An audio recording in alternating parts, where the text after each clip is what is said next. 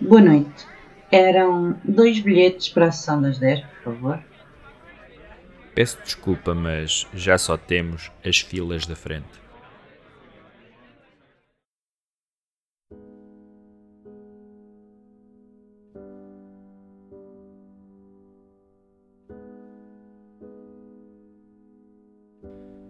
Um início não é início quando se transforma em e se a ideia surge, a vontade existe, mas por uma ou por outra razão não se concretiza. E depois, cada um fica a pensar na morte da bezerra e a concretizar na cabecinha o que podia ter sido. Este podcast pode ser um bom exemplo disso, e como tal, nada melhor do que dedicar a sua primeira edição ao que podia ter sido e não foi. A projetos que alguns conhecidos realizadores acalentaram, mas nunca puderam concretizar, por motivos que vão desde o vil metal até à vil durabilidade do corpo físico. Quando os anos se aproximam do seu fim, há sempre a atração de fazer autoavaliações e exames interiores, numa desesperada tentativa de melhorarmos como seres humanos. Afinal, aquilo que, dizem-nos, é o nosso objetivo enquanto cá andamos. Juram-se resoluções, escrevem-se promessas e no ano a seguir é que vai ser bom. Tudo muda, vou comer melhor, fazer exercício, deixar-me de andar atrás daquela pessoa por quem choro noites a fio enquanto me embebede e confesso a minha vida toda ao homem do balcão porque ela. Hum, tudo isto em termos puramente teóricos, claro. A esperança no futuro é também a passagem de testemunho das nossas frustrações. O amanhã é sempre um local imaginário onde colocamos as nossas esperanças e projetos acarinhados. E por isso, em homenagem a esta longa tradição da psicologia humana, o primeiro destaques, de novembro, inicia o seu ano inicial de existência com a recordação de filmes que podiam ter sido e não o foram, por várias razões. É uma tentativa de nos anunciarmos e contrariar a inércia das promessas e dos recomeços. A ideia de que este projeto, um podcast sobre cinema que assumirá muitas formas, seguirá mesmo quando o mundo parece querer travar. Os realizadores destes filmes, quase reais, bem lutaram e espernearam, mas as obras permanecem, ainda hoje, ideias e conceitos que atormentam os cinéfilos pela natureza incontornável da sua inexistência. A ordem da lista é indiferente e a única regra é de que, à publicação deste podcast, os filmes não existam. Alguns parecem poder chegar à terra prometida da concretização nos próximos tempos, mas o deserto é longo e seco, e o melhor é ninguém se fiar nas miragens do oásis, apenas na frescura efetiva das suas palmeiras, na sombra que arrefece a pele. Quando ouvirem estas histórias de gente admirada e genial que não consegue concretizar os seus sonhos, lembrem-se que a vida é também isto. E não é por tal que o final não é feliz. Interessa é persistir, um take após o outro. Vamos a isto.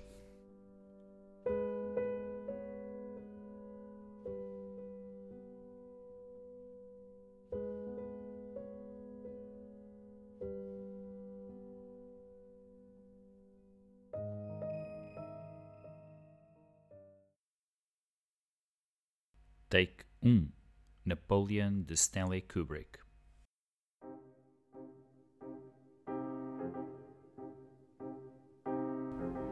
Poderíamos dedicar esta rubrica ao número de projetos que Stanley Kubrick deixou na gaveta.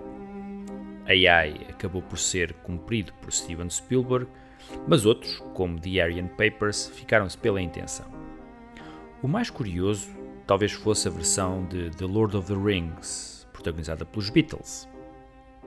No entanto, Napoleon, uma biografia do egomaníaco francês, que se queria tanto estudo de personagem como épico arrebatador, levou mais anos da vida do realizador do que qualquer outro projeto. Kubrick leu tudo o que havia para ler sobre a personalidade histórica francesa e, quando apresentou o projeto aos estúdios, todos recuaram, principalmente porque teria custado uma enormidade de dinheiro na altura o correspondente hoje a 100 milhões de dólares. Teria sido o seu filme seguinte a 2001 e Kubrick, numa era pré-efeitos visuais por computador, imaginava grandes cenas de batalha com 30 mil extras no campo.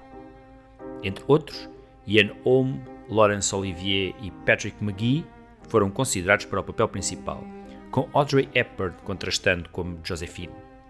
A atriz, no entanto, recusou o papel, não se achando capaz de corresponder às exigências de Kubrick. No fim de contas, um outro filme sobre o imperador gaulês, chamado Waterloo, estreou e foi um fracasso de bilheteira.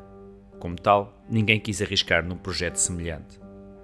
Kubrick, não abdicando da sua ideia, achou melhor deixar tudo em águas de bacalhau. No entanto, os seus herdeiros, por saberem do esforço colocado no desenvolvimento do filme, não desistiram mesmo depois da morte do genial realizador. Ridley Scott e Ang Lee foram contactados, mas nada avançou. Foi apenas neste ano de 2021 que Spielberg, novamente ele, anunciou que Napoleon seria transformado numa minissérie. Não é um filme, mas pelo menos o trabalho de Kubrick não se perde.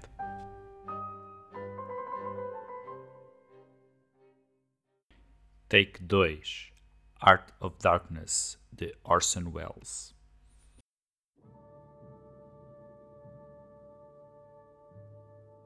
Francis Ford Coppola reimaginou a obra-prima de Joseph Conrad como Apocalypse Now, mas a ideia de Orson Welles, outro proscrito de Hollywood com uma longa lista de projetos falhados, era ir à fonte e adaptar diretamente Art of Darkness.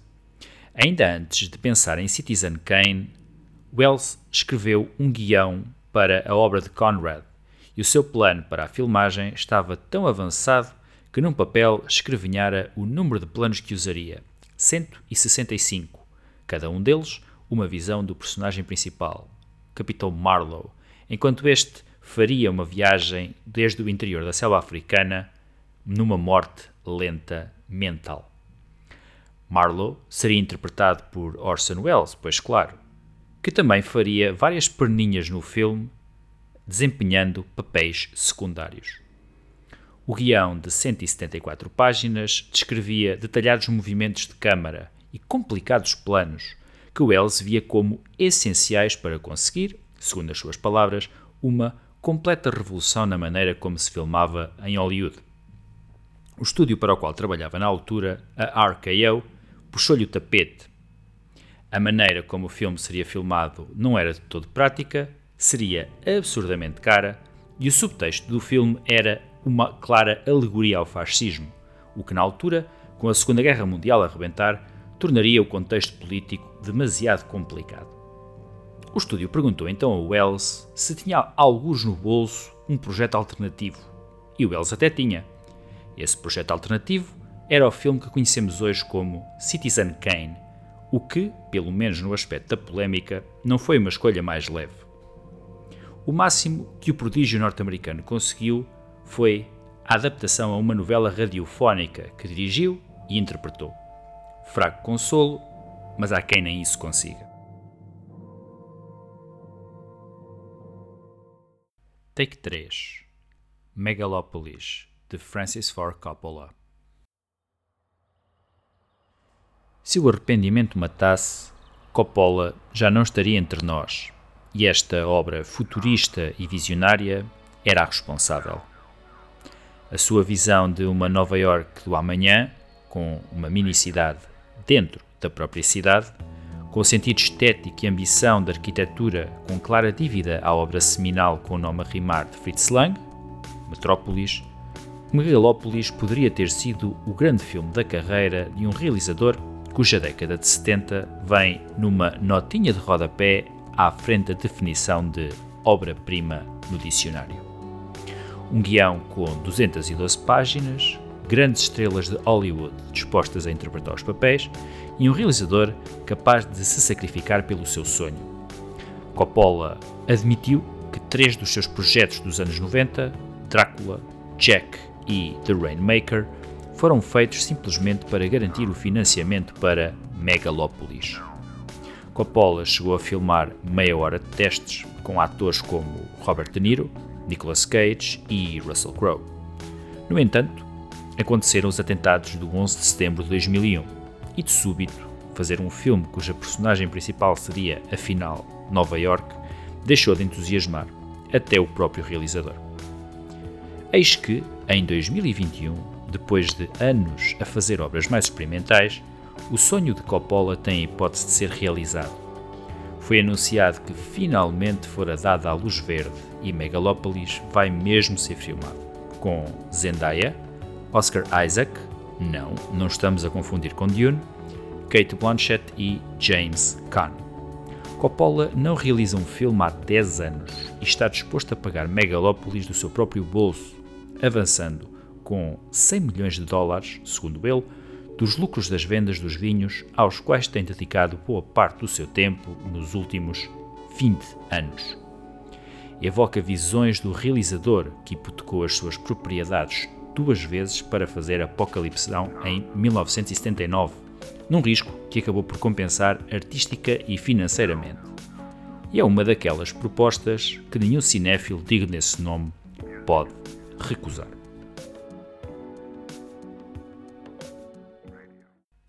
Take 4 The Idiot de Andrei Tarkovsky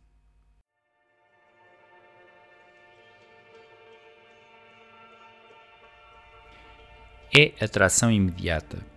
Juntar os dois maiores existencialistas russos na sua respectiva arte e deixar o cozinhado a marinar. E a bem dizer, não é como se a figura de um alienado com boas intenções esteja ausente da filmografia de Andrei Tarkovsky. Andrei Rublev, Solaris e Stalker partilham figuras que podem ser chamadas de parvo abençoado. Tarkovsky sempre admirou Dostoevsky, referindo-o a miúde no filme The Mirror, e ainda que considerando a adaptação feita por Akira Kurosawa em 1951 como perfeita, The Idiot sempre foi o filme de sonho de Tarkovsky. Segundo a sua irmã mais nova, o realizador passara toda a sua vida a planeá-lo.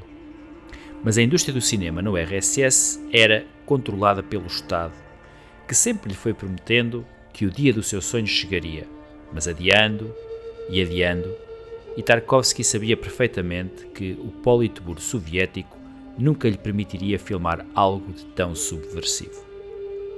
Embora o realizador não se considerasse um rebelde ou um dissidente, o teor da sua obra percepcionava-o como um indivíduo estranho, livre na sua mente, e um monolítico e coletivista Politburo nunca poderia permitir tal coisa na arte soviética.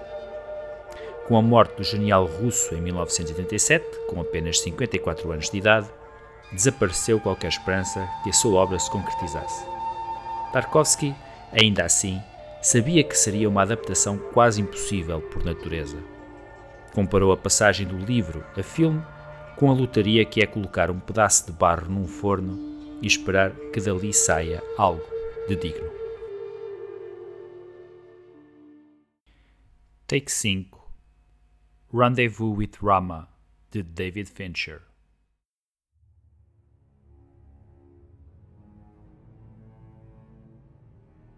A relação entre David Fincher e os estúdios de Hollywood é marcada por aquilo que o próprio Fincher descreveu como a sodomia pública ritual, que foi a ingerência do estúdio Fox no seu trabalho durante a rodagem de Alien 3. Desde então que o realizador tem adotado uma política única de liberdade criativa. Ou é como ele quer, ou não é de todo. Tal contribuiu para o número elevado de filmes que Fincher tem na gaveta. Estes vão desde Torso, sobre a história real de um macabro serial killer em Cleveland na década de 30 e que parece assentar perfeitamente no tipo de filmes que Fincher nos tem habituado, até They Fought Alone, uma história de sobrevivência na Segunda Guerra Mundial e que o próprio Fincher descreveu como potencialmente um dos grandes filmes de sempre, se fosse feito. Um guião constantemente trabalhado por Robert Town nunca chegou a ver a luz do dia. No entanto, nenhum outro projeto criou tanta expectativa quanto Rendezvous with Rama, adaptação do clássico literário de ficção científica de Arthur C. Clarke. A história envolve uma gigantesca nave espacial chamada Rama, que deriva para o sistema solar, e o grupo de humanos que é enviado para investigar o seu interior, onde descobrem variadíssimos mistérios. Os motivos pelos quais Fincher nunca concretizou esta ideia são simples de explicar. O realizador foi arrastado para Rendezvous with Rama por Morgan Freeman, que seria produtor e protagonista, e que já tinha colaborado com o realizador no filme Seven. Tal aconteceu precisamente por alturas da rodagem deste filme, quando ambos se conheceram. O estilo preciso e frio de Fincher convidava na altura a comparações com Stanley Kubrick, e não tardou que o mundo cinéfilo imaginasse um novo 2001, já que a origem desta obra excepcional era também um argumento de Arthur C. Clarke. Embora demasiado tentador, o projeto nunca arrancou por problemas de guião e orçamento. O envolvimento do realizador continuou até pelo menos 2010, mas numa entrevista dada nesse ano, Fincher confirmou que não existia nada de concreto. Freeman não estava a caminhar para novo e o filme estava praticamente defunto. Take 6 Leningrad The 900 Days de Sergio Leone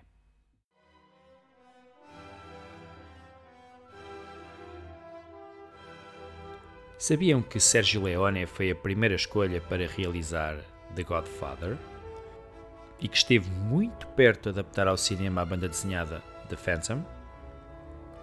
A vida do rotundo e genial realizador italiano não vivia apenas de cowboys e filmes com o título Era uma Vez. Uma das suas paixões era a Batalha de Leningrado, desenrolada na Segunda Guerra Mundial, quando a cidade russa foi cercada pelo exército alemão. Esta resistiu heroicamente e com enorme sacrifício durante quase dois anos e meio. Leone queria contar esta história num filme e a ideia era que tudo fosse visto da perspectiva de um fotógrafo norte-americano a ser interpretado por Robert De Niro. O guião nunca foi escrito na sua totalidade, mas o realizador imaginara já o primeiro plano. Tudo começaria nas mãos do compositor russo Shostakovich, dirigindo a sua Sinfonia de Leningrado, havendo uma transição para um comboio repleto de soldados russos na viagem para defender a cidade, atravessando as trincheiras e terminando no ataque de uma companhia de panzers. À maneira de Leone, seria um plano longo, sem edição. Estava tudo alinhado em 1989, com um orçamento de 100 milhões de dólares e a colaboração de um estudo soviético, permitindo a Sergio Leone filmar na própria URSS com autorização pessoal de Gorbachev, o que na altura, no final da década de 80, era um marco histórico. Infelizmente, dois dias antes de assinar o contrato, Leone morreu de ataque cardíaco. Take 7 The Monster Maker de Alain René e Stan Lee.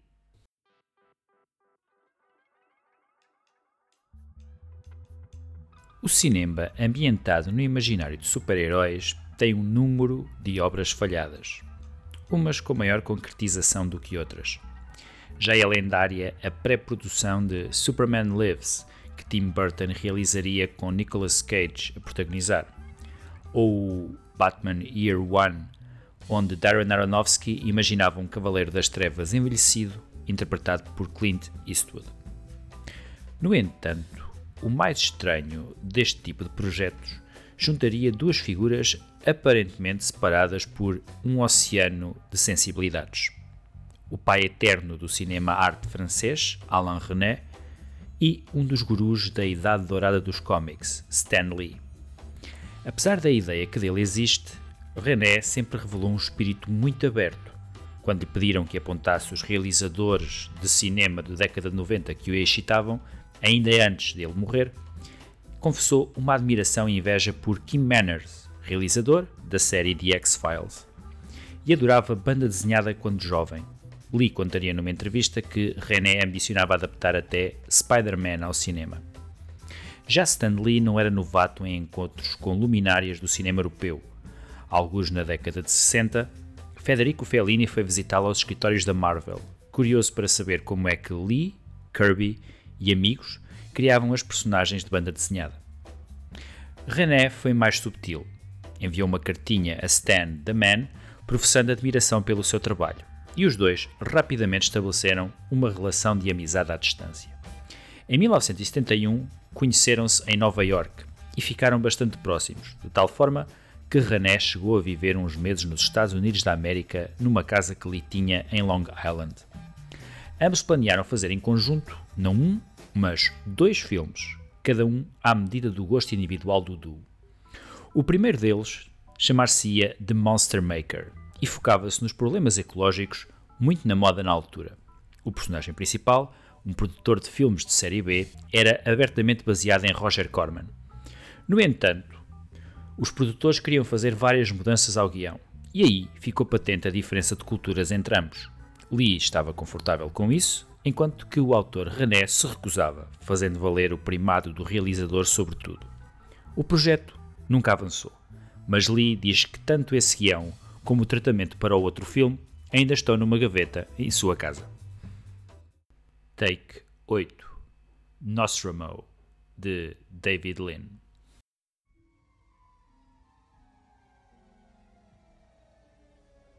Voltamos a Joseph Conrad e à frustração de mais um grande gênio do cinema. Em meados da década de 80, David Lean ambicionava adaptar esta história de um honesto marinheiro envolvido no tráfico de mercadorias na América do Sul. Na altura, Lean estava a trabalhar no seu filme A Passage to India e também numa remontagem do seu clássico Lawrence of Arabia. A expectativa era a de que ambas gerassem o suficiente nas bilheteiras de forma a dar ao realizador a oportunidade de adaptar Nostromo. Curiosamente, admitiu mais tarde que o maior problema que teve com o livro foi o combate a 200 páginas de sono e tédio provocados pela história. Contando com mais de 70 anos, doente, David Lean foi-se apoiando em colaboradores para ajudá-lo e cedo descobriu os problemas de adaptar um livro desenrolado em 1904 para um cenário mais moderno e, portanto, mais barato. O dramaturgo Christopher Hampton escreveu várias versões do guião, onde Lynn tentou incluir as suas ideias visuais. A sua visão focar-se ia essencialmente em fosforescências e iluminações indiretas, para melhor transmitir as sensações dos mares do sul e da prata, que é o móvel que faz mover a história. Steven Spielberg, que idolatrava o realizador britânico acima de todos os outros, tentou ajudá-lo, oferecendo-se como produtor para fazer acelerar o processo, numa altura em que era um dos homens mais poderosos de Hollywood.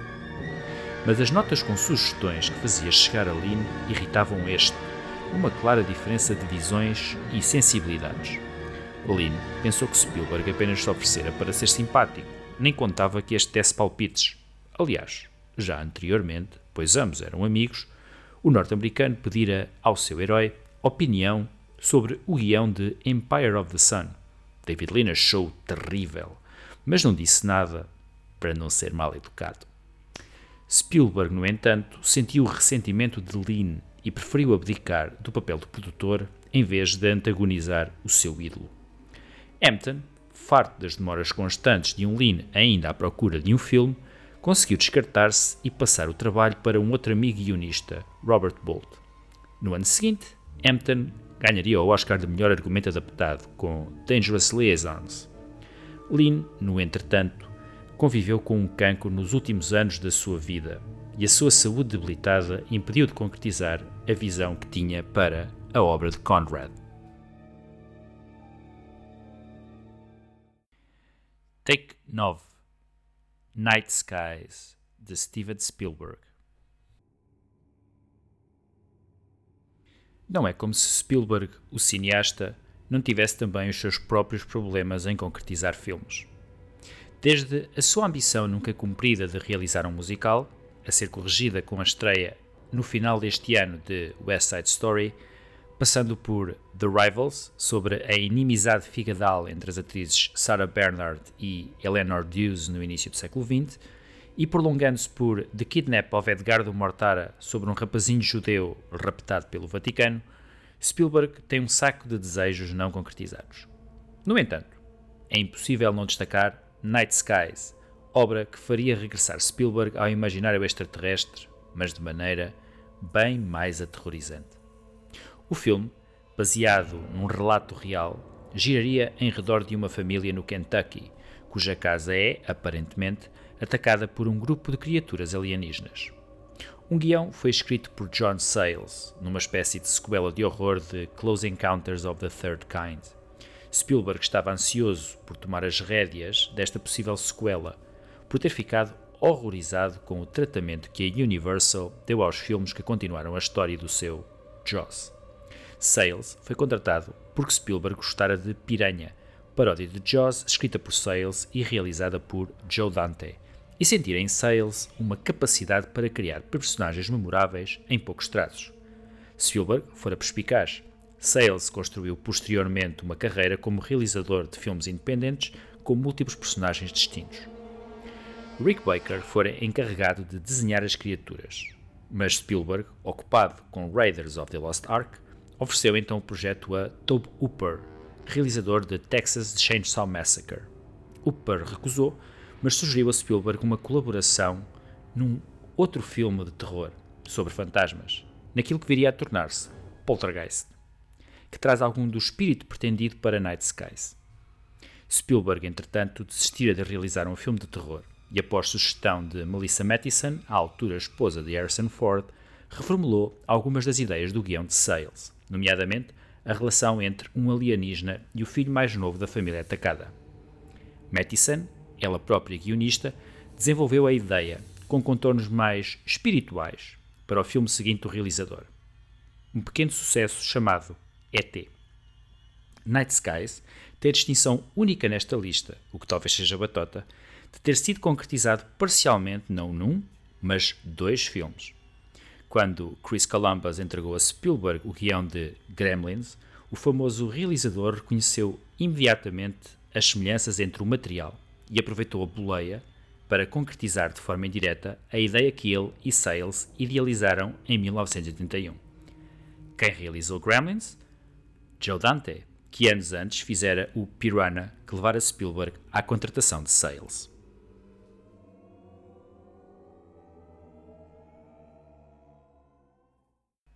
Take 10 Kaleidoscope de Alfred Hitchcock.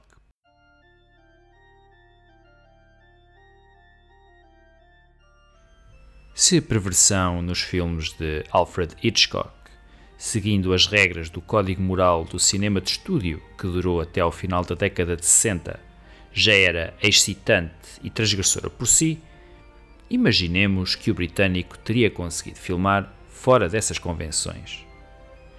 Esse filme quase chegou a existir.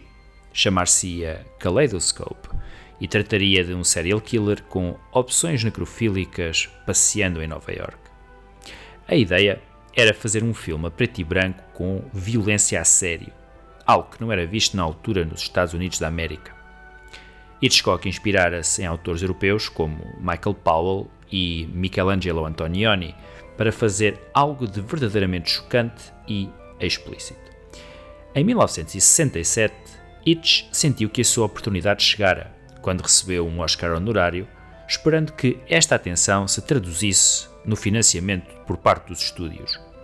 Trabalhando a ideia de centrar um filme na personagem de um serial killer e evocando a personagem de Joseph Cotton em Shadow of a Doubt, Alfred Hitchcock vinha a desenvolver esta ideia desde 1964 quando alguns dos seus guionistas habituais se mostraram incomodados pelo conceito, o próprio realizador escreveu um guião, algo que não acontecia desde os anos 40. Imaginara já algumas cenas e a maneira como seria a água o estímulo dos instintos homicidas da personagem principal. Mas o facto é que nunca arranjou coragem para concretizar a própria ideia. Segundo Steven Soderbergh, tal deveu-se a vários executivos que o convenceram que aquele filme seria um suicídio comercial e estragaria a sua própria marca pessoal de fazer cinema. Não se pense que só os senhores do dinheiro não gostaram das ideias de Hitchcock. O próprio François Truffaut, que se tornara amigo do realizador depois das suas famosas entrevistas, comentou que acharam o excesso de sangue e agressividade do guião uma grande falta de gosto. Ainda assim, o lendário britânico filmou algumas cenas só para testar, e o que elas mostram são excertos de violência e nudez que estavam bem à frente do seu tempo, revelando influências da novela vague francesa e do neorrealismo italiano.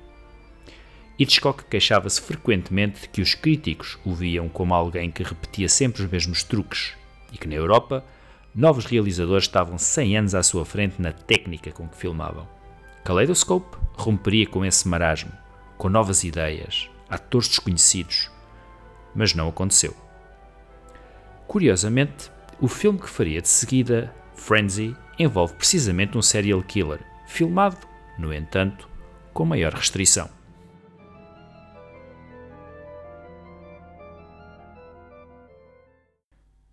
Podem encontrar outros episódios das filas da frente na Apple e no Spotify e lembrar que o cinema é diferente quando é visto a partir das filas da frente.